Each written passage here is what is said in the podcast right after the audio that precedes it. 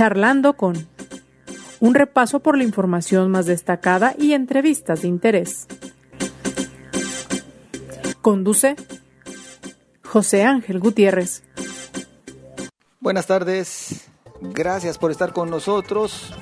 Ya estamos charlando con... Llegamos al último día, el último día del mes de enero, que ya parecía como marzo. Siempre es recurrente esta broma a propósito de lo que representa principalmente el sentir los días muy largos ante la cuesta de enero. Pero bueno, en esta ocasión, pues enero se va a extender en el más conservador de los casos hasta marzo. ¿eh? En el más conservador de los casos hasta el mes de marzo, cuando consideran que se extenderán los efectos de la cuesta de enero. Hay otros datos que hablan hasta de casi llevarnos el primer semestre con una economía pausada, cautelosa, lo cual también tiene que invitarnos a llevar las cosas tranquilas en lo que refiere principalmente a la programación del gasto y a evitar el sobreendeudamiento.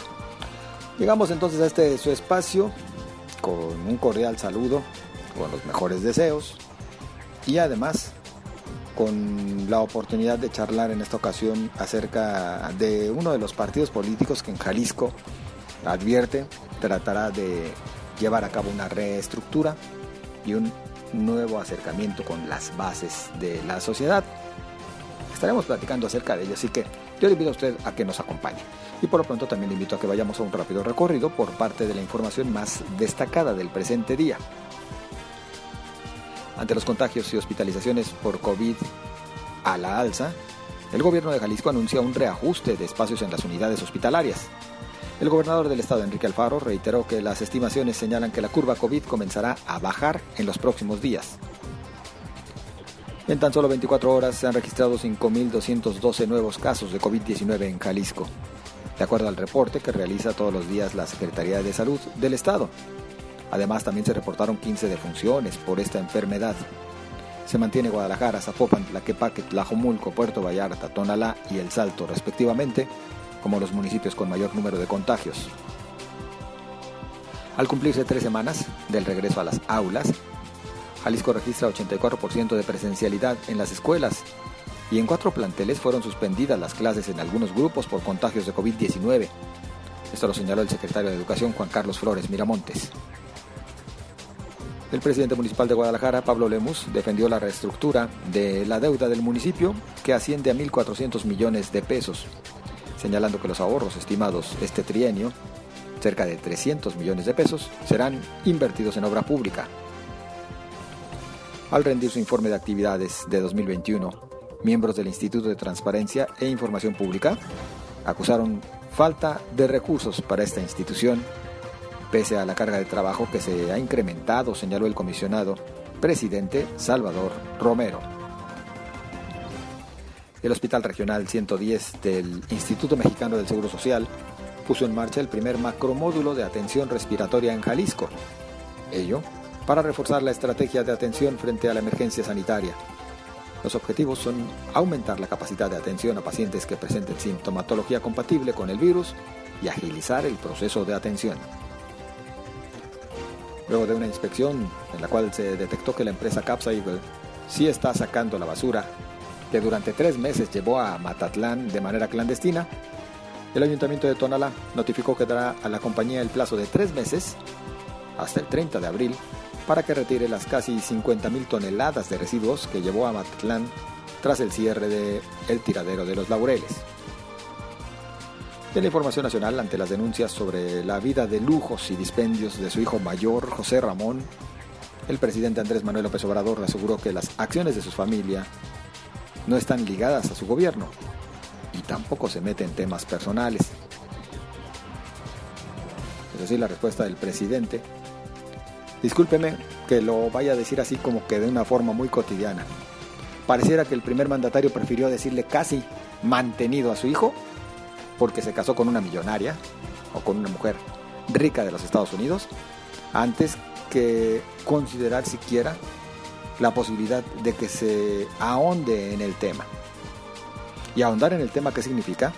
bueno, se tendría que forzosamente entrar de lleno a la revisión para evitar cualquier conflicto de interés. ¿Y por qué hablamos de conflictos de interés?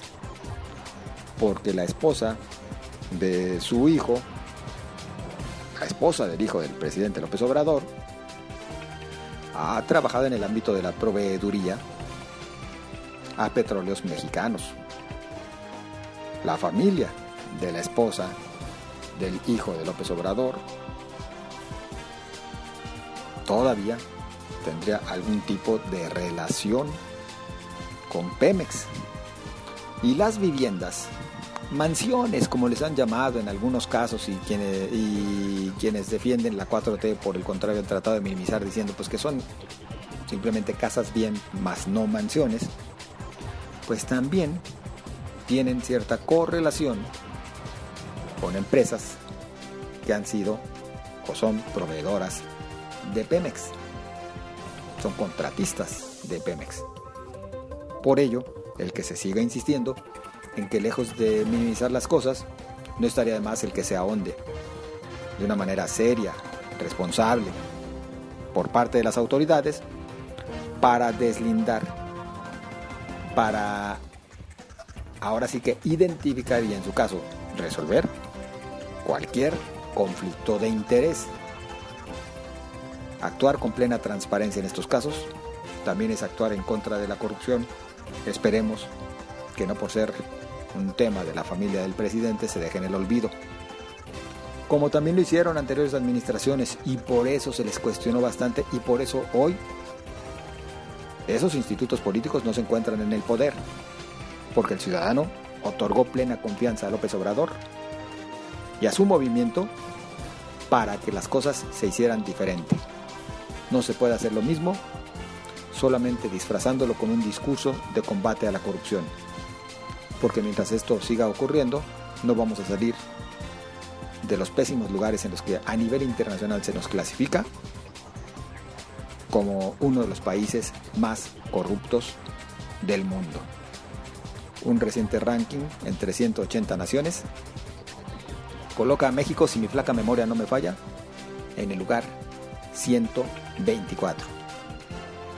Peor que la media internacional en cuanto a la recurrencia de la corrupción, lo cual queda muy distante del discurso oficial en el que un día sí y otro también nos dicen se ha logrado abatir la corrupción la corrupción quedó erradicada de México, nos dicen las autoridades federales. Bueno, pues también existen otros datos, no tan halagüeños, lamentablemente. Así están las cosas, y yo espero sus comentarios y con gusto los recibo a través de las redes sociales en Twitter, arroba José Ángel GTZ, en Facebook, la fanpage José Ángel Gutiérrez. El Partido Verde Ecologista en Jalisco anuncia la integración de nuevos liderazgos, inclusive provenientes de el que fuera otro instituto político, para platicar acerca de ello y cuál es la expectativa del Partido Verde en la entidad. A mí me da gusto saludar a su recientemente nombrado dirigente estatal Luis Munguía, quien además usted lo ubica, actualmente es el regidor eh, por el verde en Puerto Vallarta. ¿Qué tal? Muy buenas tardes. ¿Qué tal? Muy buenas tardes. Qué gusto y agradeciendo la oportunidad. Saludo eh, con mucho gusto a tus radioescuchas. Pues a ver, platícanos por favor, Luis, de quiénes se trata, quiénes han integrado a este instituto político, el Partido Verde.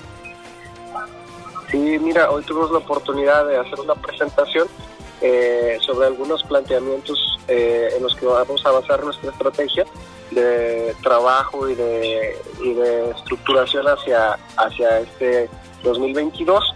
Y bueno, también tuvimos la oportunidad de estar eh, presentando la adhesión de liderazgos importantes de todo Jalisco que fueron parte de una expresión partidista en el pasado proceso. Entonces, ellos estuvieron, estuvieron integrados en, lo que fue el despliegue de, trabajo en el encuentro solidario.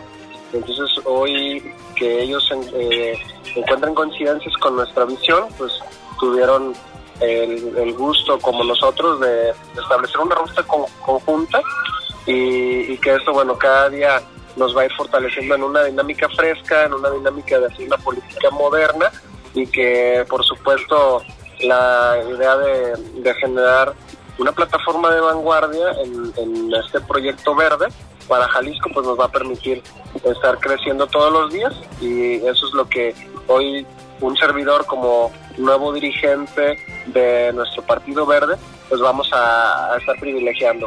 La adhesión de simpatías, la adhesión de militancia, el recorrer todos los municipios de, nuestro estado, todos los distritos que conforman nuestra entidad, bueno, para, para poder este, compartir la visión, ir a todos los rincones de Jalisco y, conocer esos liderazgos que, necesitan se les escuche, se necesitan que se les respalde y, por supuesto se les dé integración en, una plataforma que en el verde representa una dinámica fresca y una dinámica eh, renovada.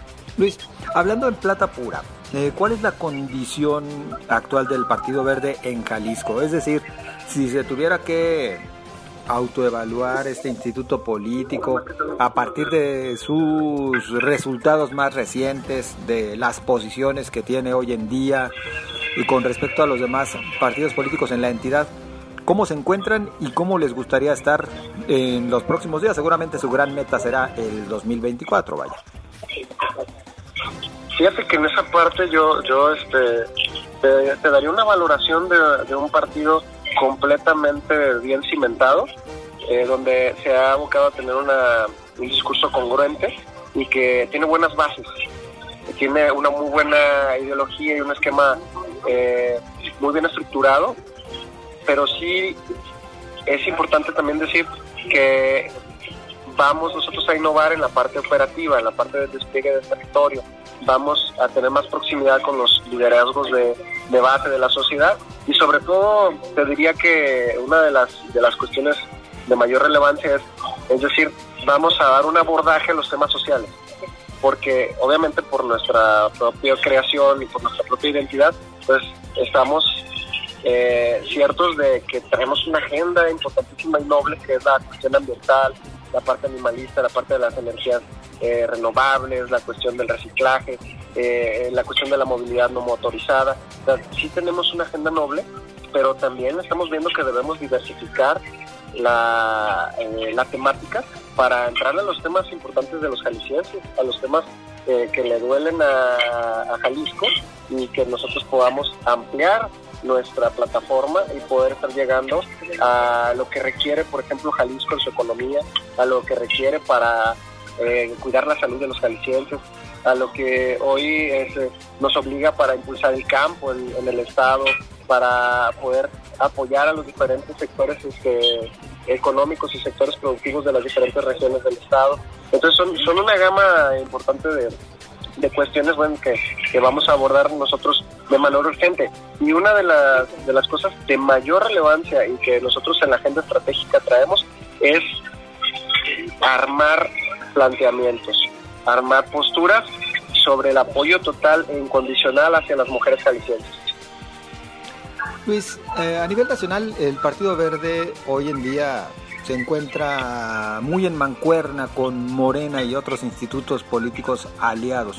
En el caso de Jalisco seguirán en la misma línea, veremos un partido verde más cercano a Morena que a otros institutos políticos, tal vez inclusive cocinando algún tipo de coalición en próximos procesos electorales.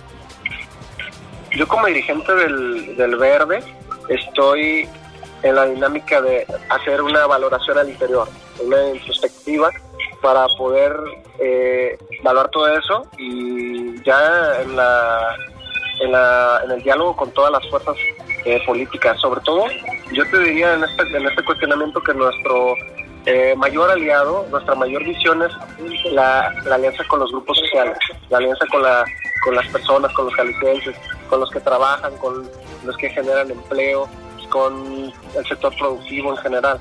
Y el tema de las alianzas o, posibles coaliciones hacia el futuro, bueno, pues estarán siendo valoradas ¿no? a través de los meses, a través del tiempo, sobre todo en la conciliación de, ideas.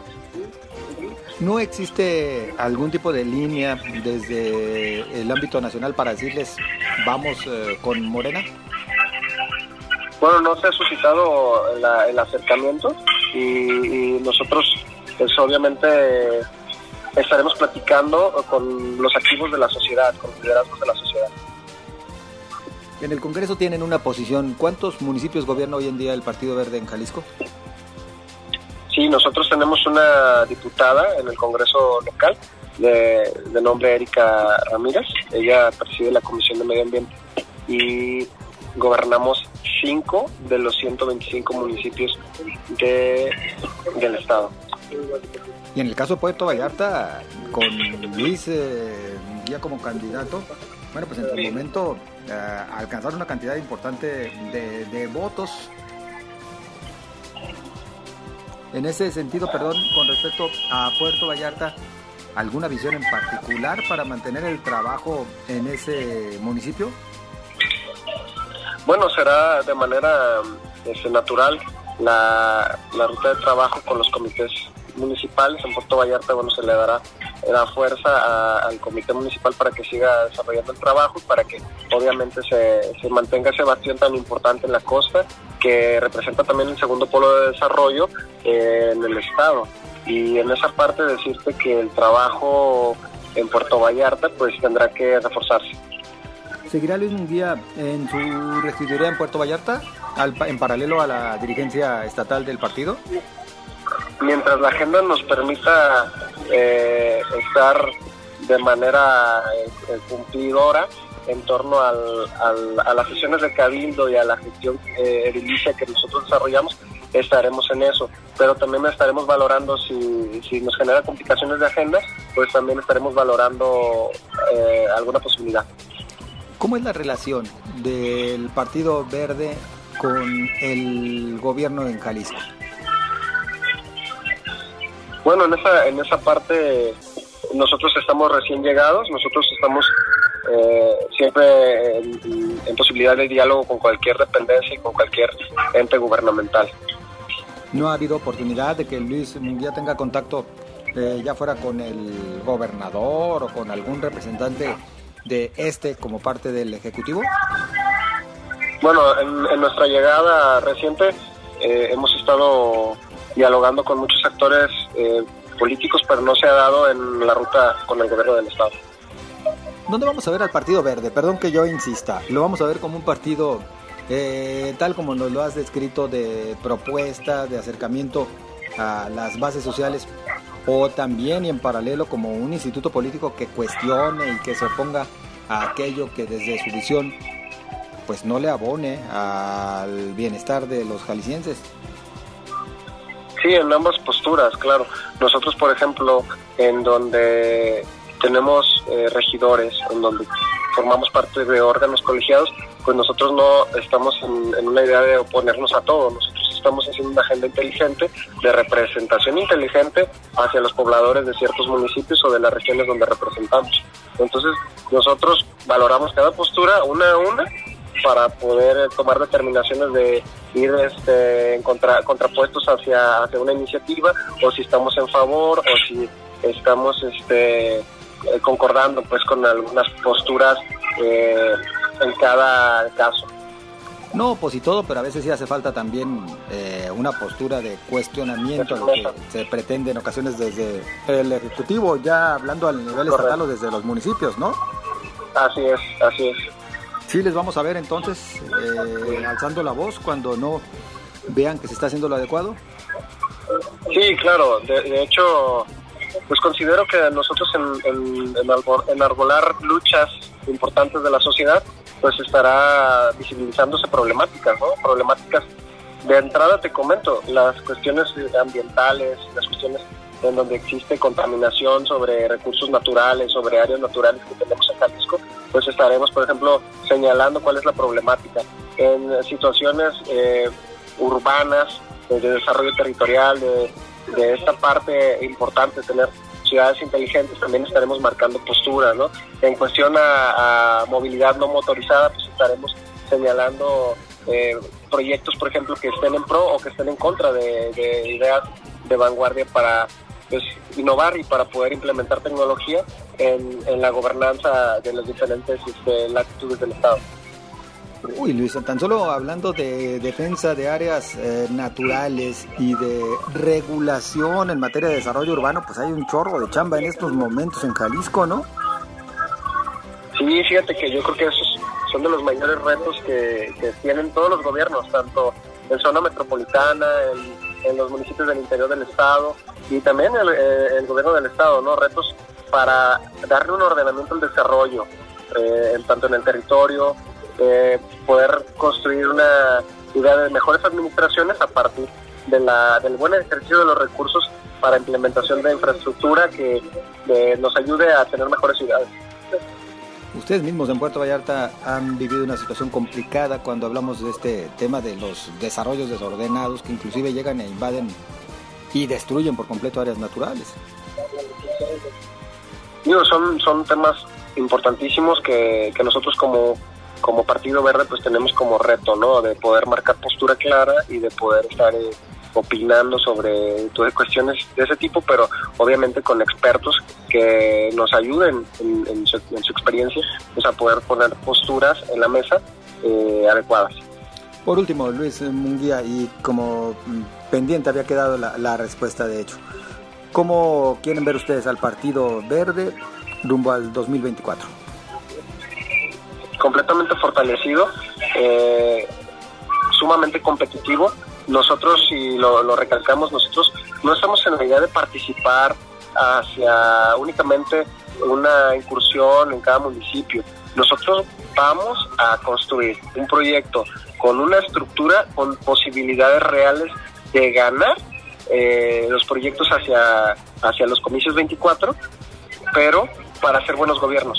Lo más importante de la participación política es el resultado de gobiernos que podamos implementar sobre un modelo completamente novedoso que quizá en otros tiempos o en otras partes de la historia de, nuestro estado no se han visto. Entonces es un gran reto de implementación de una visión joven, pero aparejada a la experiencia de perfiles pues que nos pueden guiar en, en este caminar aunque pareciera que falta mucho y también muchas cosas pueden suceder. ¿Les gustaría ir eh, como partido político solos al 2024 o en eventual alianza? Nosotros estaremos con los jaliscienses. Eh, la valoración sobre posibilidad de alianzas y, y coaliciones se hará en su momento. Quedan, yo creo, dos años y medio para construir nuestra propia estructura y estaremos valorando cualquier escenario. Pero yo te anticipo, nuestra alianza más fuerte es con las mujeres jaliscienses. Principalmente entonces vamos a verles trabajando mucho de la mano de las mujeres. Así es. Luis Munguía, muchas gracias por acompañarnos. Seguimos en comunicación. Gracias a ustedes y éxito. Saludos, Luis Munguía, dirigente estatal del Partido Verde. Bueno, pues ya lo escuchó usted. Esperamos también los comentarios que usted tenga bien hacernos llegar y para ello nos ponemos a sus órdenes. Esto a través de las redes sociales en Twitter, arroba José Ángel GTZ, en Facebook, José Ángel Gutiérrez, la fanpage a su disposición. Le deseo a usted que tenga una excelente semana. Espero se siga cuidando. Mire, en el caso de Jalisco, eh, sábado y domingo se registraron nuevamente récords en cuanto al número de contagios, superando ya hasta ayer domingo los 5000. Estamos hablando de un equivalente a más de 200, casi 270 casos por hora, casos nuevos.